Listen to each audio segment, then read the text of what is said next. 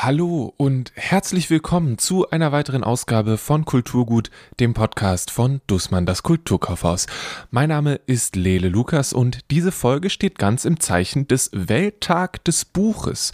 Heute am 23.04. ist der UNESCO Welttag des Buches, ebenso wie der Todestag von Shakespeare, aber der kommt in dieser Folge nicht noch einmal vor. Das Kulturkaufhaus und auch der Museumsshop am Potsdamer Platz sind ein großer und ein kleiner Tempel für Bücher. Und ich bin mal so frei und behaupte, dass sehr viele von meinen KollegInnen da sehr gerne arbeiten, weil sie so viel mit Büchern zu tun haben. In dieser Folge geht es um Bücher, die mich und meine Kolleginnen geprägt haben, die einen bleibenden Eindruck hinterlassen und uns Türen in eine neue Welt geöffnet oder die uns verändert haben. Da sind Titel dabei, an die viele sofort gedacht hätten und Sachen, die ich persönlich nie erwartet hätte.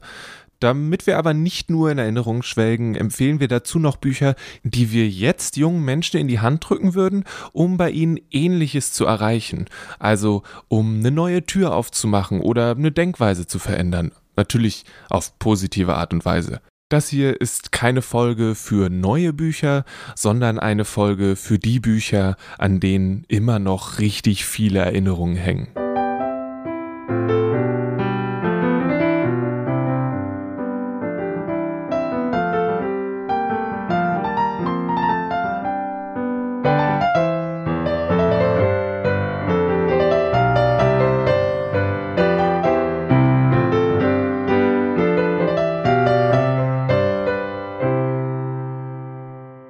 Erste Empfehlung in dieser Folge, die erste Geschichte von einem Buch, an dem immer noch viel hängt, kommt von Thomas. Und für ihn war das eine Kulturgut-Premiere und hey, das ist Kulturgut. Natürlich fangen wir mit einem Comic an. Wer bist du eigentlich? Ähm, ich bin Thomas, ich bin Floor Manager im ersten Stock. Das heißt, äh, ich bin hier zuständig oder verantwortlich oder ich darf hier mitmachen bei Film und Comic und äh, den Designartikeln. Okay, es geht ja heute um einen Artikel, der für dich eine große Bedeutung hat, der für dich irgendwie Sachen eröffnet hat oder generell, den du vielleicht vor weiß nicht wie lange gelesen hast und den du immer noch gerne wieder rausholst. Welcher Titel wäre das denn bei dir? Ähm, ich habe tatsächlich mal kurz überlegen müssen, weil es gibt natürlich eine unglaublich lange Liste an äh, Filmen, Büchern, Comics, äh, die einen dann irgendwie prägen und äh, beschäftigen, gerade wenn man, so wie ich ja dann doch nicht mehr so der Jüngste ist. Also ich sag mal so Generation äh, Ü50, da kommt schon einiges zusammen. Aber ich glaube, wenn ich jetzt mich wirklich festlegen müsste, dann wäre es tatsächlich Watchmen, der Comic von ähm, Alan Moore und Dave Gibbons, der mich damals, also ich war jetzt nicht quasi der erste Leser, ich habe es nicht als Einzelheft gelesen, aber ich habe mir, das war äh, Ende 86, also 19, 1986 oder Anfang 87 in Kreuzberg im groben Unfug in dem Comicladen, äh, wo ich eigentlich damals immer nur hingegangen bin, um mir Filmmagazine zu holen. Da fiel mir das so vor die Füße und man wurde dann quasi auch äh, an die Hand genommen. Es war so eine explizite Empfehlung. Und äh, Watchmen ist so ein Titel oder so eine Geschichte oder so ein Werk, das habe ich dann wirklich seitdem auch nicht mehr loslassen können. Das ist halt tatsächlich so ein Titel, den, den fasse ich immer wieder an und das hole ich immer wieder raus und erfreue mich an der Geschichte oder an der, an der Dramaturgie der Geschichte, an den Figuren, aber eben auch an der, an der visuellen Gestaltung. Und das finde ich ist für einen Comic oder eine Graphic Novel doch tatsächlich schon eine Leistung. Also, dass man irgendwie so jetzt so zurückguckt und sagt, keine Ahnung, 30, 35 Jahre später, das hat immer noch so eine Relevanz oder Bedeutung für einen. Und da, das ist tatsächlich so ein, das ist so ein Schlüsselwerk in meiner murksigen, chaotischen Biografie.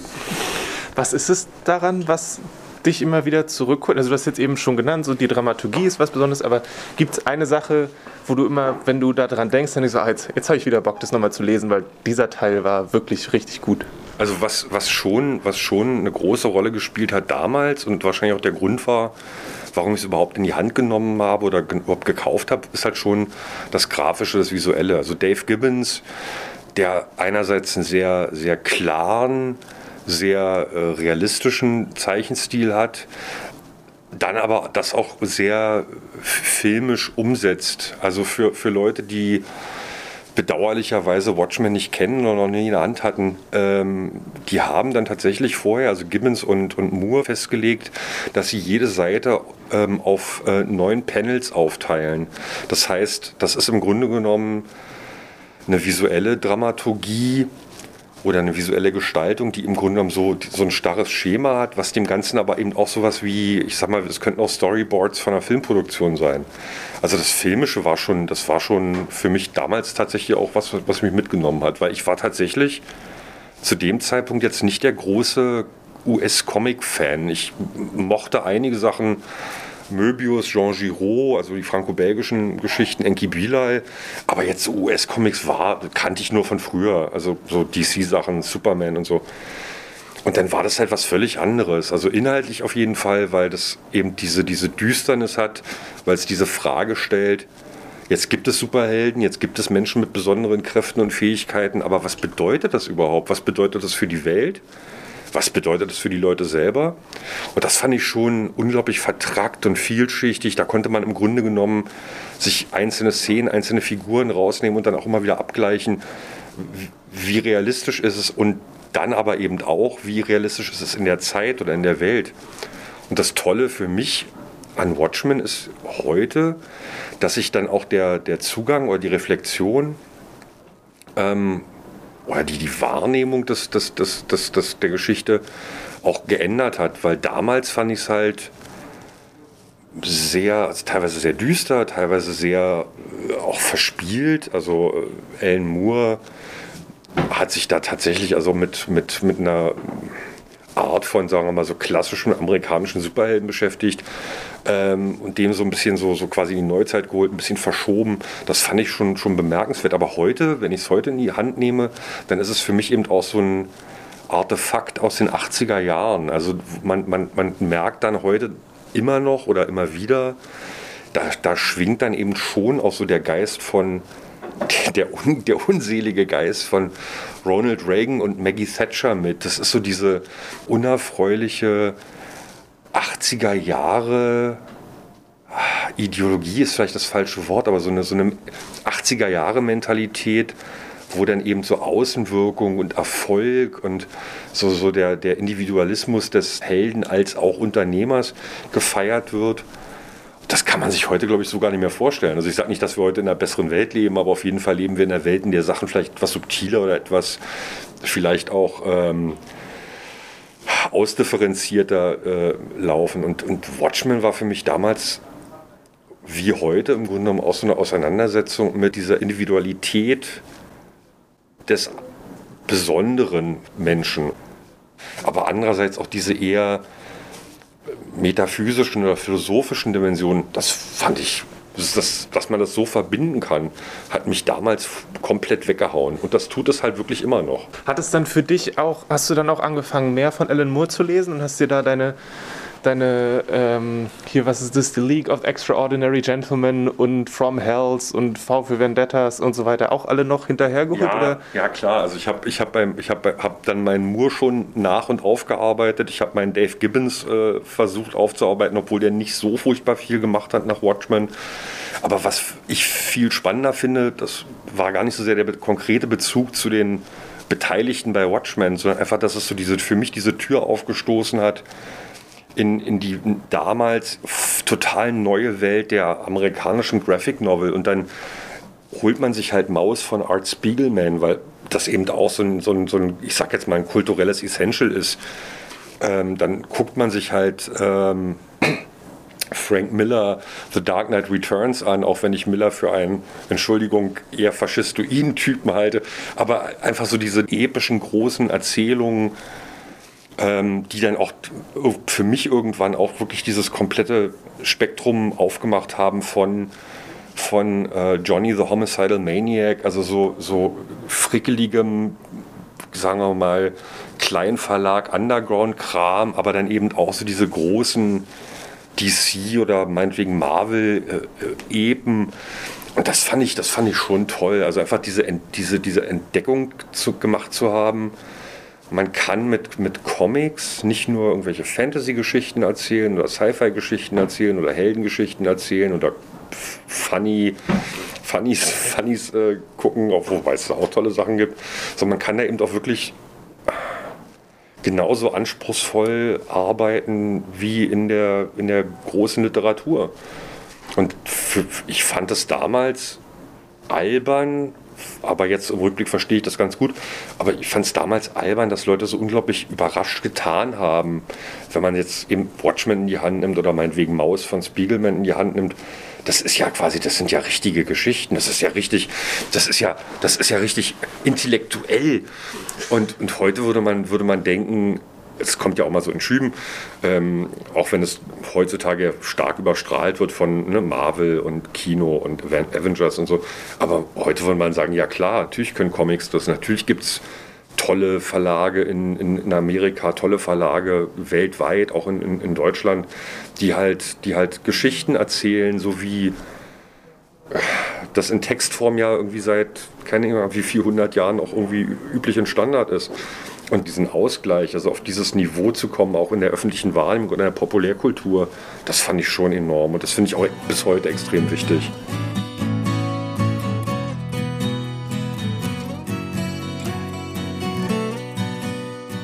Je mehr ich Thomas dabei zuhöre, wie er von Watchmen erzählt, desto mehr möchte ich zum Regal gehen und den Comic noch einmal rausholen. Dann wird dieser Podcast heute nicht mehr fertig, ähm, das ist ein bisschen problematisch. Ich muss auch zugeben, je weiter die Folge vorangeht, immer wenn ich ein Buch sehe, was ich auch mal gelesen habe, bin ich so, oh ja, das steht da drüben, da könnte ich, das könnte ich doch noch mal, könnte ich. Ah. Naja, am Ende ist die Folge, ihr hört sie, trotzdem fertig geworden. Nach Thomas habe ich mit Martin gesprochen. Er hat erst nach Dr. Seuss und The Cat in the Hat gegriffen und sich dann doch für Oscar Wilde entschieden. Yes, Oscar Wilde, um, particularly the first that I read, his, his only novel, although he did short stories, fairy tales, plays, essays, poetry, the full writer.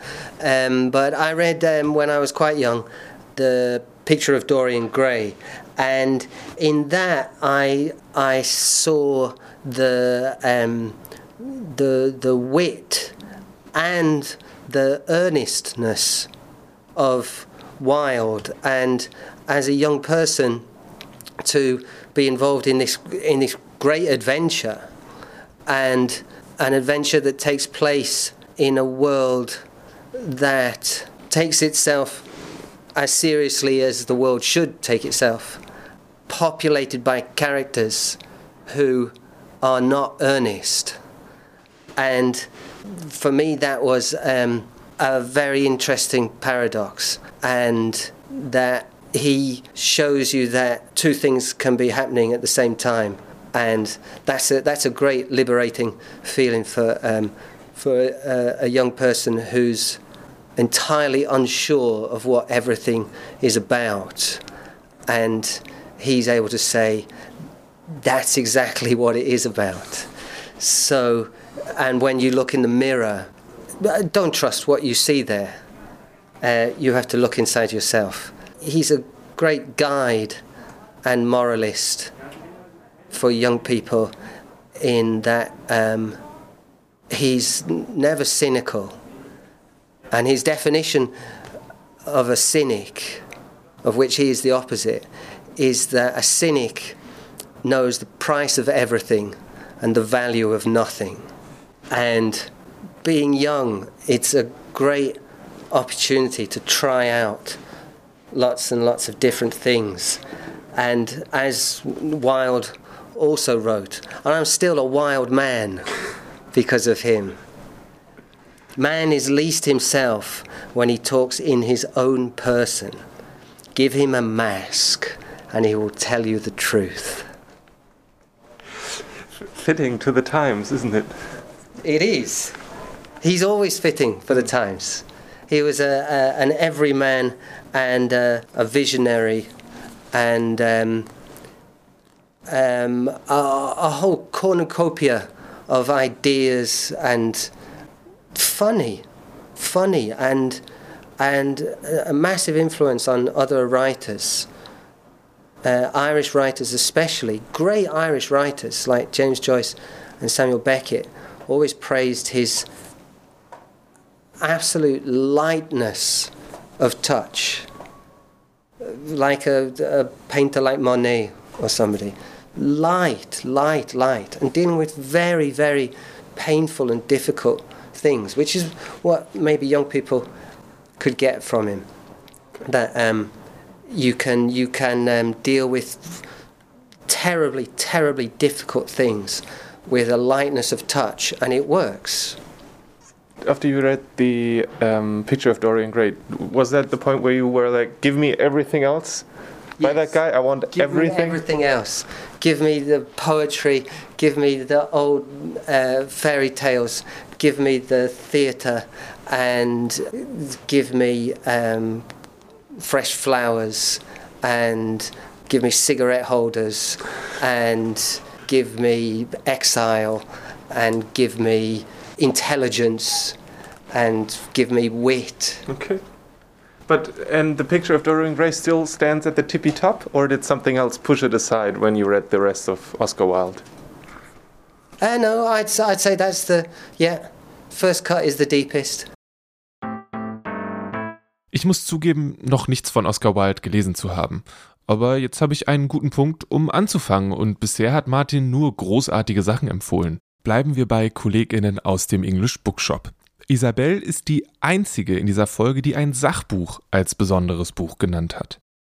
Ja, das Buch, das für mich ähm, einiges verändert hat, ist Wolfszeit von Harald Jehner, Deutschland und die Deutschen, äh, 1945 bis 55. Und ja, Harald Jehner, ein deutscher Journalist und Feuilletonist, schreibt hier in diesem Buch die Mentalitätsgeschichte der deutschen Nachkriegsgesellschaft neu.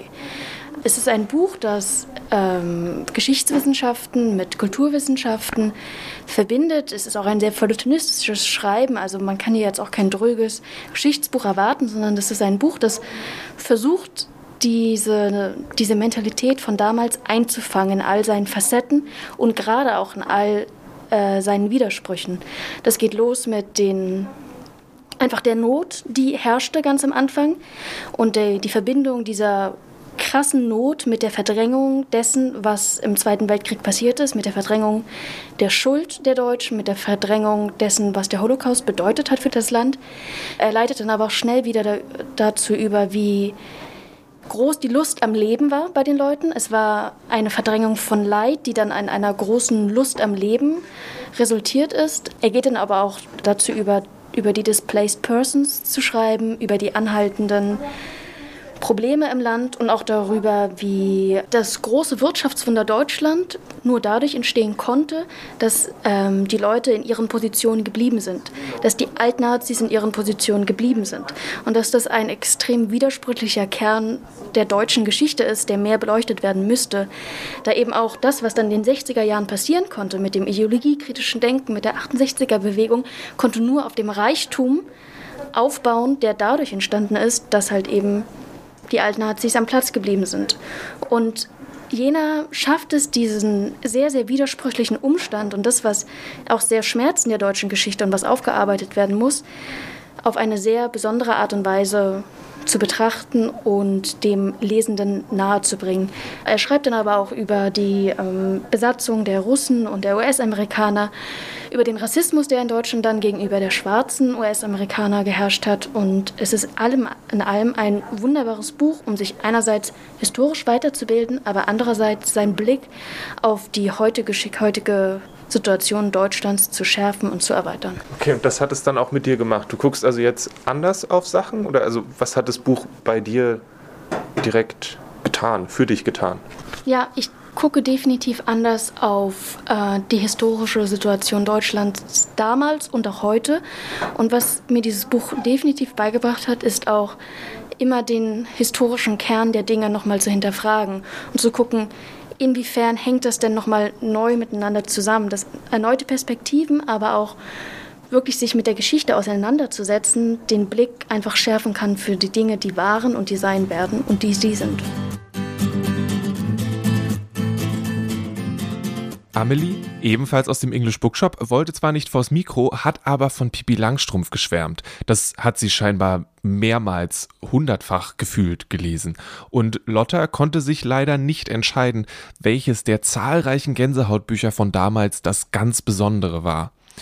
Gänsehautbücher haben mich persönlich schon vom Cover her so sehr gegruselt, dass ich mich nie getraut habe, sie von innen anzuschauen. Aber ich habe auch Alien damals eigentlich hinter einem Kissen geguckt und bin für sowas äh, keine gute Messlatte. Ein anderes Buch, das zwar nicht unbedingt gruselig ist, aber entschieden düster und dystopisch, ist das, dass Annette die Türen in eben diese Richtung geöffnet hat. Also ein Buch, was mich äh, sehr äh, beeindruckt hat und mir auch eine andere Leserichtung gegeben hat, ist also von Louis Lowry, The Giver. Auf Deutsch gibt es das Buch auch, Hüter der Erinnerung. Und das habe ich im Zusammenhang äh, mit meinen damals schulpflichtigen Töchtern gelesen, so in der 9., 10. Klasse. Und es war meine erste Dystopie, wenn man so sagen wollte. Vorher habe ich gerne mehr so historische Romane gelesen und dann bin ich sozusagen eher in die Zukunftswelt gewandert. Okay, worum geht's? Ich kann mich ehrlich gesagt nur an einen Trailer für einen Film erinnern. Also das Buch bietet natürlich doch noch mal sehr viel mehr und es geht eigentlich um einen Gesellschaftsentwurf, der oberflächlich ganz harmonisch sich alles anfühlt und es ist eine Gesellschaft ohne Aggression und es gibt keine Erinnerung mehr an das Böse, was Menschen auch machen können. Ähm, aber natürlich steht hinter dieser Idee wieder eine Gemeinschaft, eine totalitäre Gemeinschaft, die Regeln, wo Regeln aufgestellt sind und wo natürlich wieder einige wenige sozusagen ihre Agenda verfolgen. Und ähm, wie war das damals, als du das gelesen hast? Habt ihr dann da zu dritt lange am Armbrotstisch gesessen und diskutiert? Oder? Ja, durchaus, weil was äh, erst so harmonisch beginnt, wird dann aufgeblättert und das ganz große Thema darin ist, dass ähm, Individuen, insbesondere Kinder, die nicht passen, die nicht angepasst sind oder die irgendwie durch die Geburt etwas verlangsamt sind, dass die praktisch einem Euthanasieprogramm unterworfen werden. Und das ist natürlich etwas, was sehr dis zur Diskussion anregt ja. Und, und dann danach hast du dich in die, in die Dystopien dieser Welt gestürzt. Ich ja. weiß, du hast auch mal ähm, für die English Bookshop Folge hast du ja von dem äh, Edward von Onyx und Craig, Craig erzählt. Craig. Ja, genau. ähm, das heißt, das, dann bist du da voll eingestiegen. Ja, genau. Ähm, von dort ausgehend ist es ja eigentlich so, dass diese Zukunftsdystopien immer ähm, Gesellschaftsformen porträtieren, wo eigentlich die Ansätze, die Probleme ja heute schon existieren. Und das macht es so spannend. Und das ist natürlich bei Oryx und Craig auch so, wo es um eine ja praktisch auch weltumspannende Pandemie letztendlich geht, die aber von Menschen ausgelöst ist, die genetisch manipuliert haben. Und ähm, dann kann man natürlich von dort auch, wenn man jetzt äh, weitergeht zu den ganz klassischen Dystopien wiederkommen, wie George Orwell oder ein anderes Buch, was mir auch sehr gefällt als Buchhändlerin, Fahrenheit äh, 451. Okay, gut. Aber wie würdest du jetzt sagen, jetzt ist das Buch, glaube ich, schon ziemlich alt. Ne? The Giver ist schon eins von den älteren Sachen. Ja. Würdest du sagen, dass das immer noch was ist, was auch jetzt noch funktioniert? Ja, doch, auf jeden Fall. Als Einstieg äh, für Kinder, die jetzt ernsthaftere Bücher lesen wollen, die mal weg wollen von dem ähm, äh, Laughing Out Loud sozusagen und sich einfach auch äh, mit der Gesellschaft beschäftigen. Und das, glaube ich, passiert heutzutage noch viel früher vielleicht als ähm, sonst, weil es gibt eine engagierte Jugend und äh, die Medien sind omnipräsent und die Kinder kriegen auch mit, dass die Gesellschaft vielleicht nicht so schön ist, wie man das glaubt. Und auch in der Schule ist ja schon doch auch, sind ja oft auch einige Probleme, die ähm, auch gesellschaftlich bedingt sind. Ob das soziale Ungerechtigkeit ist oder anderes.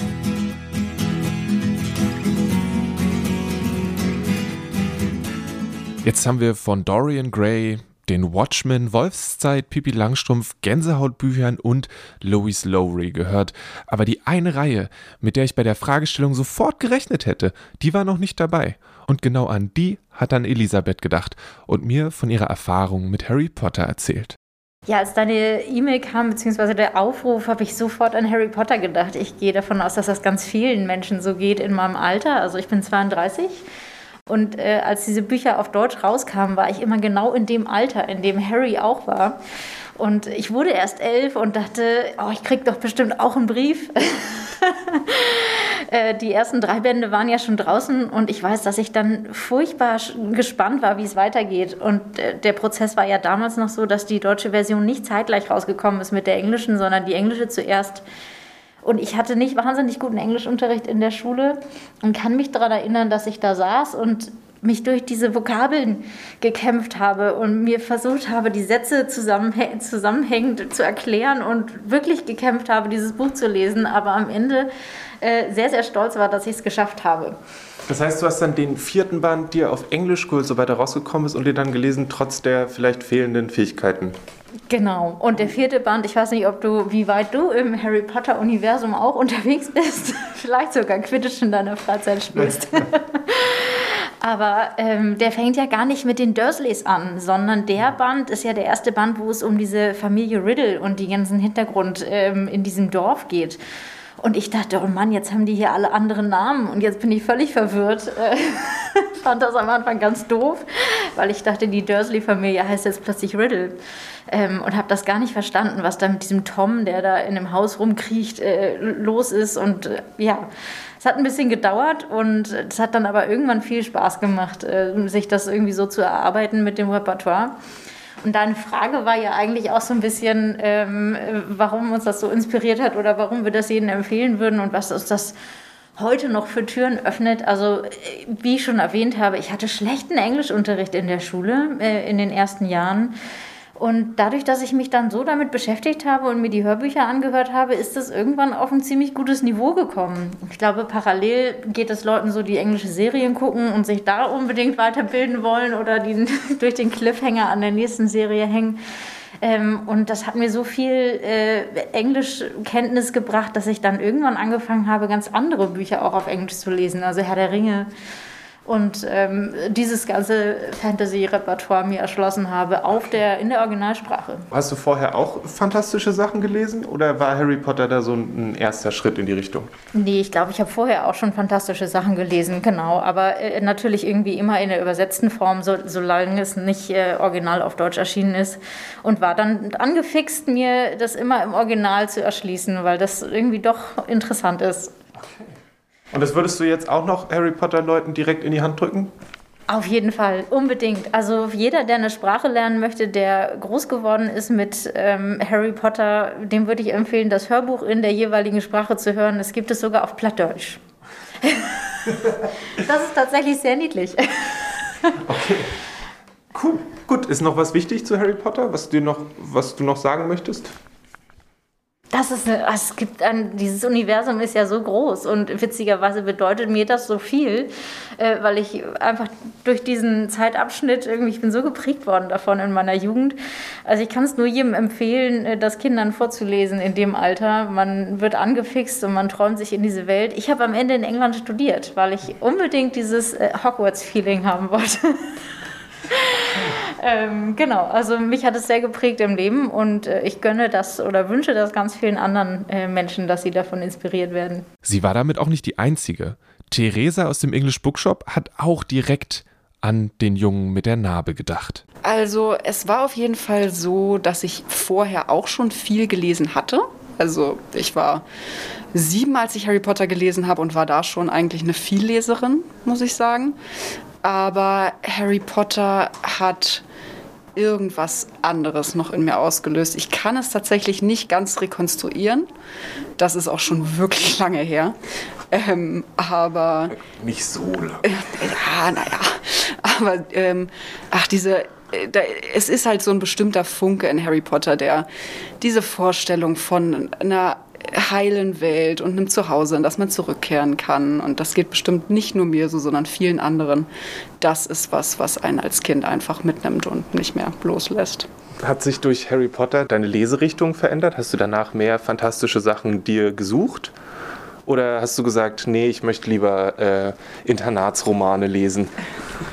Ja, also tatsächlich, ja, jetzt wo du es sagst, das war mir gar nicht so bewusst. Also ich glaube, ich hatte davor so Klassiker, so Cornelia Funke, die wilden Hühner, all sowas, weil das auch alle anderen Mädchen in meiner Klasse gelesen haben. Ähm, das war für mich dann, war für mich vorher auch sehr wichtig. Aber danach bin ich, glaube ich, umgestiegen auf Fantasy. Da habe ich mich viel ausprobiert dann an allem, was es so gab. Herr der Ringe zum Beispiel hat nicht funktioniert für mich. aber ähm, ja, ähm, kann ich keine genauen Titel mehr sagen, aber das hat diese Welt für mich auf jeden Fall geöffnet.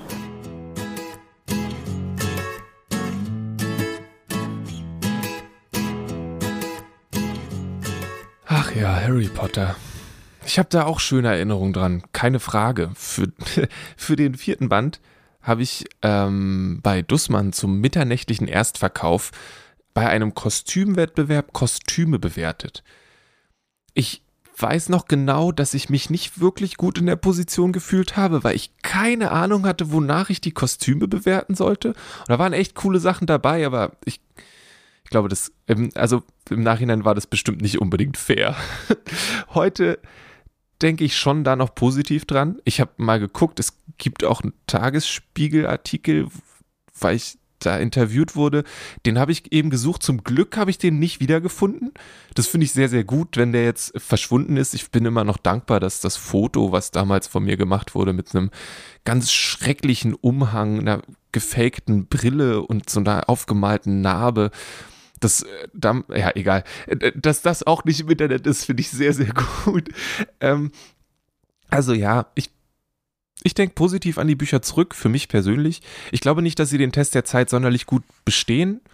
Ähm, an der Stelle muss ich, möchte ich auch sagen, ist es mir wichtig zu sagen, dass dieser Podcast inklusive mir ganz klar die Haltung von Joan K. Rowling bezüglich Transpersonen und anderen Menschen, die nicht in das sehr schmale Verständnis von Geschlecht passen, das die Frau Rowling hat, dass wir diese Haltung ganz klar verurteilen und für großen Unsinn halten. Es ist erschreckend, dass eine Person, die sich so viele schöne Sachen ausdenken konnte, nicht in der Lage ist, die Identifikation anderer Menschen anzuerkennen, wenn sie ein bisschen also von der in Anführungszeichen, großen Anführungszeichen Norm abweichen. Ich kann den Büchern ihre Bedeutung nicht absprechen. Ich habe auch, also der siebte Harry Potter Band war das erste Buch, was ich auf Englisch gelesen habe und danach gab es für mich, was das anging, kein Zurück mehr. Aber ich glaube fest daran, dass es inzwischen bessere Romane mit Zauberern und Hexen gibt, die inklusiver, diverser und offener sind als Harry Potter. Und ja, Punkt. Nun denn, hier sind noch ein paar weitere Bücher, die das Leben meiner KollegInnen beeinflusst haben. Ann-Kathrin aus dem Kinderbuch zum Beispiel schwärmt von Kalle Blomquist. Ähm, es geht um Kalle Blomquist von Astrid Lindgren. Genau. Und das kann ich mich noch mh, hm, inhaltlich vielleicht nicht mehr so ganz genau erinnern, aber sonst einfach an dieses Gefühl, ähm, als ich das damals gelesen habe, da kann ich mich noch sehr, sehr dran erinnern. Genau. Was ja. war das für ein Gefühl? Ich glaube, das war damals einfach, es war so aufregend, das war so spannend, ne? weil es gab äh, einen Todesfall, die haben eine Leiche gefunden, es ist jemand angeschossen worden, das hat es bei den drei Fragezeichen nicht gegeben. Ähm, und dadurch war das einfach, ich habe mich gefühlt, als hätte ich ein Erwachsenenbuch gelesen, glaube ich, damals. Ne? Und ähm, ja, genau, ich glaube, das war das, was so prägend war, weil das so viel, viel spannender war als so manches, was ich bis dahin gelesen habe. Hast du danach auch explizit nach noch mehr spannenderen Sachen gesucht? Ja, doch. Also ich bin dann schon so ein bisschen in, der, in die Krimi-Richtung weitergegangen. Ich kann hier gar nicht mehr sagen, was ich dann noch gelesen habe, aber durchaus. Und dann, dann ging es in die Abenteuergeschichten oder Fantasy rüber so ein bisschen. Aber äh, das war dann, ich habe schon gemerkt, das ist äh, total spannend. Einfach, das möchte ich weiter verfolgen, diese Themen, genau.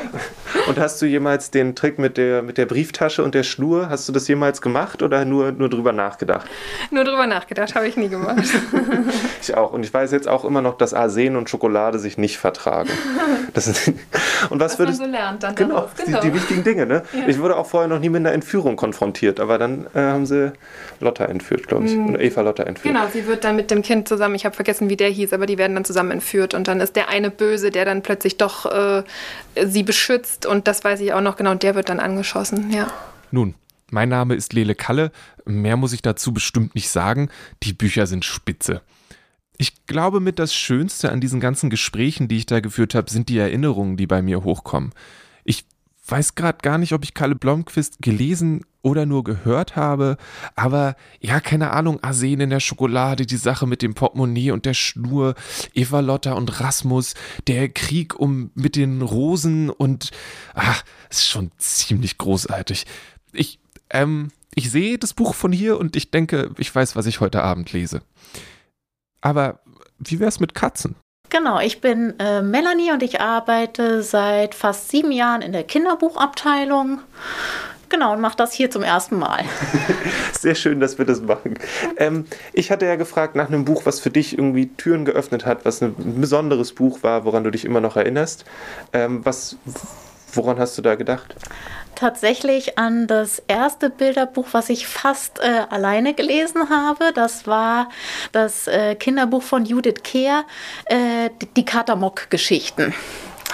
Ja. Und äh, die sind einfach zauberhaft illustriert und da wir schon, seitdem ich geboren bin, Katzen hatten, war das für mich das ideale Bilderbuch zum selberlesen. Und da guckst du jetzt auch immer noch gerne rein oder ist es sowas, was das, da kannst du dich noch erinnern, das abgeschlossen und jetzt ist. Nein, das habe ich tatsächlich äh, immer noch zu Hause, beziehungsweise haben wir gerade erst kürzlich nochmal die Gesamtausgabe mit den drei Bilderbüchern zusammen nochmal selber angeschafft. Hast du dann auch immer noch Katzen? Leider momentan nicht mehr. Unser Kater ist äh, letztes Jahr verstorben, aber vielleicht kommt das nochmal. Das letzte unter den Büchern, an die wir uns noch sehr positiv erinnern und die für uns ordentlich was verändert haben, kommt von Sophie. Es ist kein Kinderbuch mehr, sondern entschieden eigentlich was für Erwachsene, aber irgendwie hat sie das trotzdem in sehr jungen Jahren gelesen. Wir haben es uns vor dem Kulturkaufhaus gemütlich gemacht und Sophie hat mir von diesem doch schon sehr zerlesenen Buch berichtet. Ich habe, glaube ich, vor ein paar Jahren so ein Fable für diese kleinen Taschenbibliotheksausgaben entwickelt. Deswegen besitze ich auch Kafka am Strand in dieser.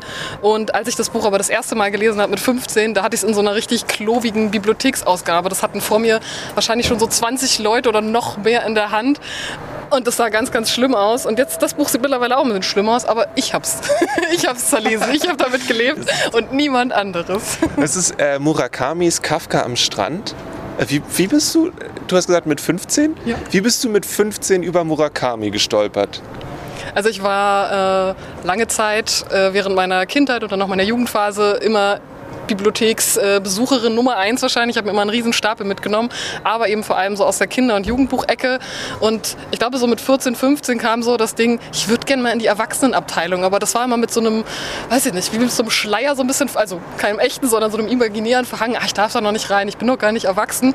Und als ich dann einmal da war, ich kann mich nicht mal mehr genau erinnern, wann das war, ob das jetzt Sommer, Winter war, ist ja auch relativ egal, aber von weitem schaute mich dieses Katzenauge auf dem Cover an, so in der Erwachsenenabteilung. Es war relativ nah zur Kinder-Jugendbuchabteilung. Deswegen war das so ein, ich muss da mal hingehen und dieses Buch in die Hand nehmen.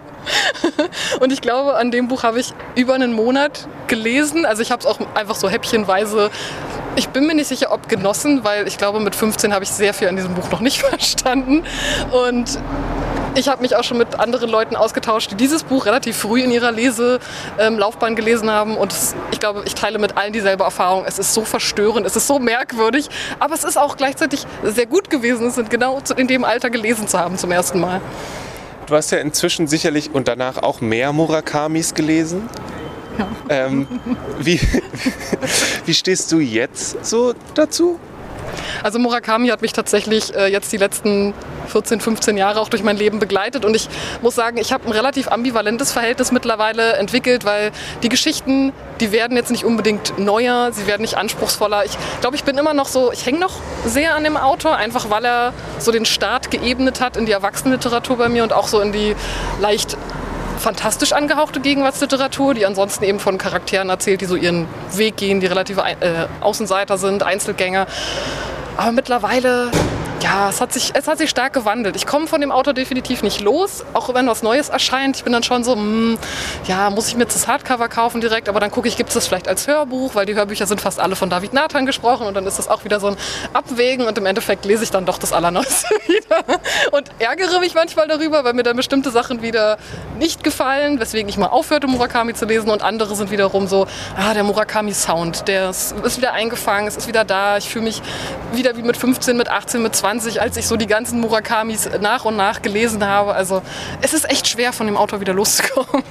Was macht den für dich so besonders? Also was, was ist es, was dich da festhält, außer vielleicht diese dieses Ding, dass es das erste Buch aus der Erwachsenenabteilung war. Aber da mhm. muss ja noch irgendwie mehr sein, was irgendwie für dich funktioniert. Ich glaube, das sind mehrere Sachen. Murakamis äh, Figuren sind ganz oft so Einzelgänger und ich mag tatsächlich Außenseiterfiguren ganz, ganz gerne in der Literatur. Das hat sich wahrscheinlich auch durch Murakami so ein bisschen entwickelt. Die haben immer eine Art von Reise vor sich. Das ist ganz oft ja auch so ein bisschen Coming-of-Age-Romane, außer die ProtagonistInnen sind dann auch älter. Aber gerade bei Kafka am Strand folgen wir halt einem 15-jährigen Jungen, der eine Prophezeiung bekommt und dann reist er erstmal los und weiß eigentlich gar nicht, wohin er will, aber er hat so 50.000 Dinge im Kopf. Ich muss das sehen, ich muss das erleben, ich muss das und das verhindern. Und einfach diese Abenteuerreise, die man so ein bisschen unternimmt. Und gleichzeitig wird es aber nicht so, ja, so Schlag auf Schlag erzählt, sondern man, man taucht wirklich ab in den Charakter, man kann seine Gedanken nachvollziehen. Manchmal kommen dann halt so magisch-realistische Elemente rein. Das ist nicht bei jedem Murakami so, aber bei Kafka am Strand ist es ganz, ganz stark. Und äh, was mir dann erst, ich glaube, so zu Studienzeiten aufgefallen ist, als ich äh, Kafka am Strand nochmal las, da steckt natürlich krasser Intertext zu vielen klassischen Werken drin. Und mit klassischer Literatur kann man mich, glaube ich, jetzt immer begeistern. Und bei dem Murakami sind es halt ganz klar äh, antike griechische Tragödien, die hier drin stecken, also durch diese Prophezeiung, die hier drin steckt. Kafka steckt hier drin. Es wird ganz viel über alte Russen geredet. Also lauter Literaturthemen, die mich heutzutage noch ein bisschen mehr begeistern, die habe ich halt bei Murakami schon gefunden und immer wieder entdeckt. Also das ist für mich so ein bisschen das Besondere bei ihm. Würdest du jetzt einer 15-jährigen Person auch Kafka am Strand in die Hand drücken? ich bin mir nicht sicher. Ich glaube, mir hätte die damals definitiv keiner dieses Buch in die Hand drücken sollen. Also vielleicht schon, ich bin mir nicht sicher. Ich bin da sehr, sehr zwiegespalten.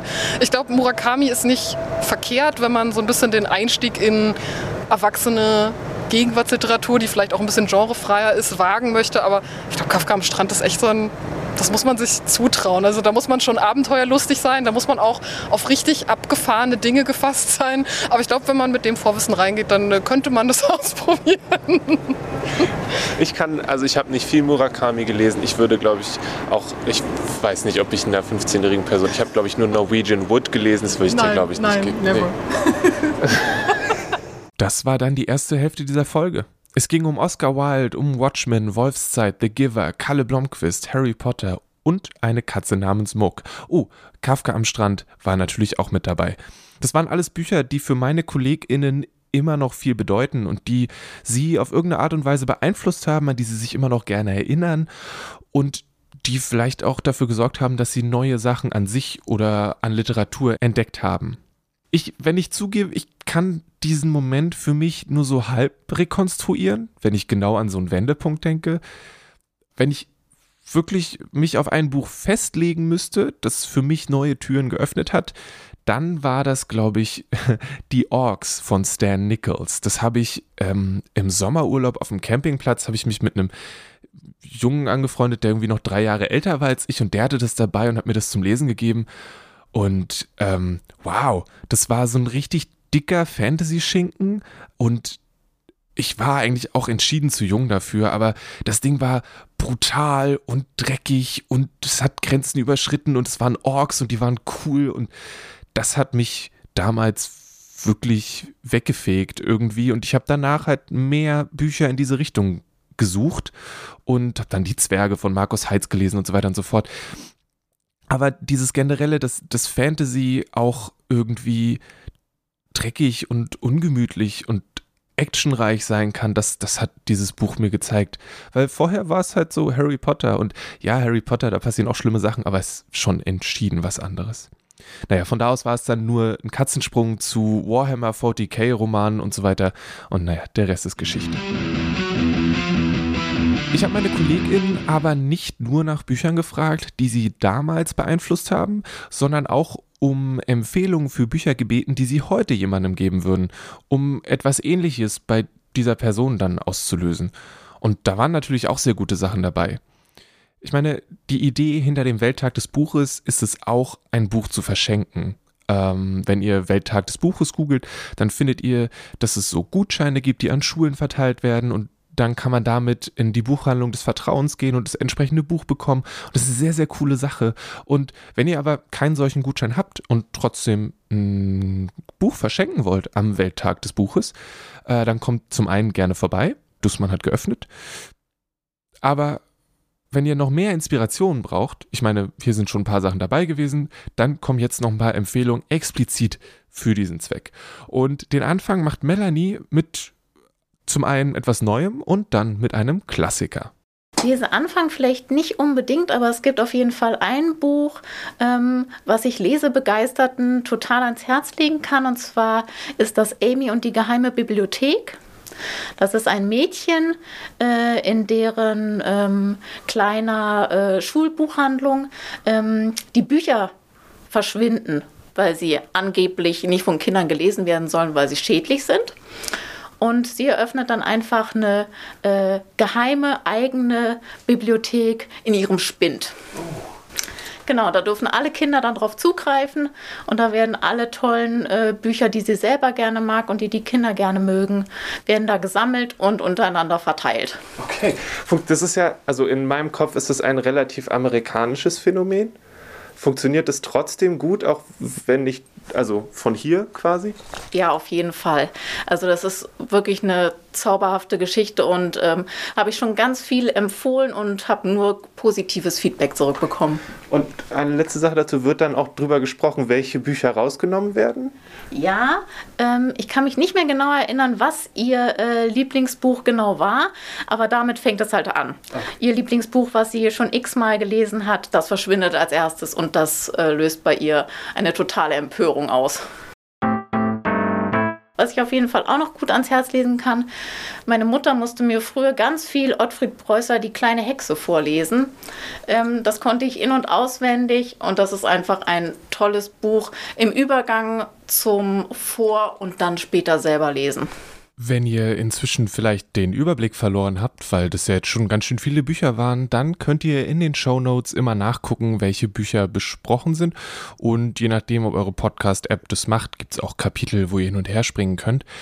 Die Shownotes gibt es übrigens unter kulturgut.podigy.io oder in eurer Podcast-App, wie gesagt, je nachdem, womit ihr euren, diesen Podcast hört. Und hey, wo wir gerade dabei sind, wenn ihr das Ganze über Apple Podcasts hört, wärt ihr so lieb und würdet uns fünf Sterne dalassen? Das wäre super großartig und würde uns riesig weiterhelfen.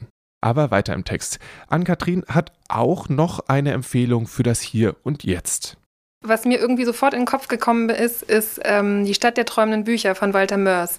Und ich meine, es ist eigentlich kein Buch für jemanden, der vielleicht nicht so gerne liest, weil es ist ziemlich dick.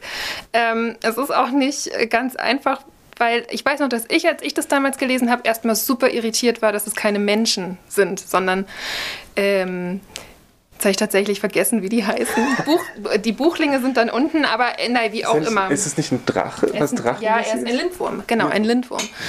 Und ähm, nee, genau. Und das hat mich damals kurz abgeschreckt. Da war ich ein bisschen irritiert, weil ich glaube, das war das erste Mal, dass ich was gelesen habe, wo es nicht um menschliche Protagonisten ging.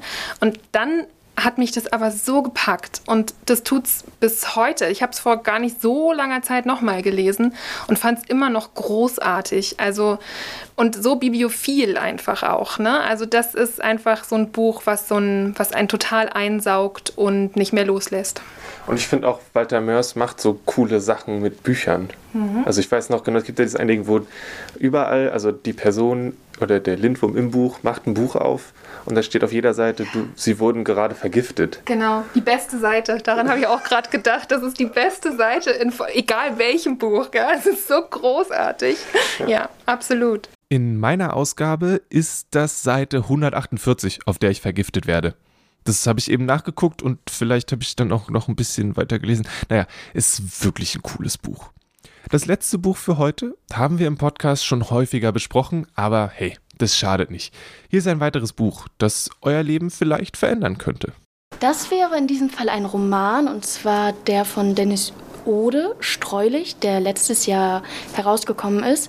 Den würde ich zum einen verschenken, weil er wunderbar geschrieben ist und aufzeigen kann, was die moderne Gegenwartsliteratur Deutschlands alles so leisten kann und ähm, halt einfach auch zeigt, dass es nicht immer der 0815-Brei sein muss, sondern diese Sprache, die sie verwendet und diese Landschaften, die sie dort entwickelt, sind einfach ähm, sehr eindrucksvoll. Zum anderen würde ich ihn verschenken, weil es ein Roman ist, der den Kern unserer Gesellschaft oder den Kern vieler Diskurse, die gerade geführt, geführt werden, sehr gut trifft. Und zwar schreibt Dennis Ode in diesem Roman ja über ein Mädchen, die, das in Armut lebt, das ein Migrationshintergrund ist, also auf mehrfache Weise im Prekariat zu verordnen ist und Nachteile hat in der Gesellschaft und eben das Leben dieses Mädchens, das Aufwachsen. Und sie schafft es, was, glaube ich, selten geschafft wird. Sie schafft es, einen Roman zu schreiben, der den Klassismus, aber auch den Rassismus unserer Gesellschaft sehr prägnant wiedergibt. Und das mit sehr viel Wumms. Also man liest dieses Buch und hat wirklich danach, muss man aufatmen und fängt an nachzudenken. Und deswegen würde ich das einer anderen Person schenken, weil dieser Roman halt eben wirklich aufweckt. Zum einen literarisch und zum anderen inhaltlich. Das Paperback zu Streulicht kommt leider erst in der zweiten Jahreshälfte, aber das Hardcover ist auch sehr schick. Ich liebäugle ja schon seit einer ganzen Weile. Na gut, ich hoffe, da war was für euch dabei. An welche Bücher musstet ihr eigentlich die ganze Zeit denken? An Pfirsiche im eigenen Saft auf der Insel der Abenteuer? Ans Vorlesen bei Tintenherz? An Sprotte? An Melanie oder den Herrn der Diebe? Oder an Frodo und seinen Ring? Was ist mit Nangiala oder Captain Blaubeer? Wo bleibt Bastian Balthasar Buchs? Und was ist mit Son Goku? Es gibt so viele tolle Bücher und so viel, was es noch zu entdecken gibt oder was sich lohnt, noch einmal zu erleben. Auf meinem Schreibtisch hat sich ein kleiner Stapel Sachen angehäuft, die ich jetzt noch einmal durchblättern werde. Deshalb bedanke ich mich ganz herzlich bei meinen KollegInnen Martin, Theresa, Isabel, Melanie, Elisabeth, Thomas, Annette, Ann-Kathrin, Lotta, Amelie und Sophie für die Gespräche und Anekdoten. Mein Name ist Lele Lukas und das hier ist Kulturgut, der Podcast von Dussmann das Kulturkaufhaus. Was war das Buch, was dein Leben verändert hat? Lass es mich wissen. Schreib eine E-Mail an kulturgut.dussmann.de. Das Kulturgut-Thema hat Paul Hankinson komponiert und eingespielt und das Logo zum Podcast ist von Rahel Süßkind. Bleibt gesund, lasst euch nicht ärgern. Bis zum nächsten Mal. Viel Spaß beim Lesen und einen herzlichen Welttag des Buches. Tschüss.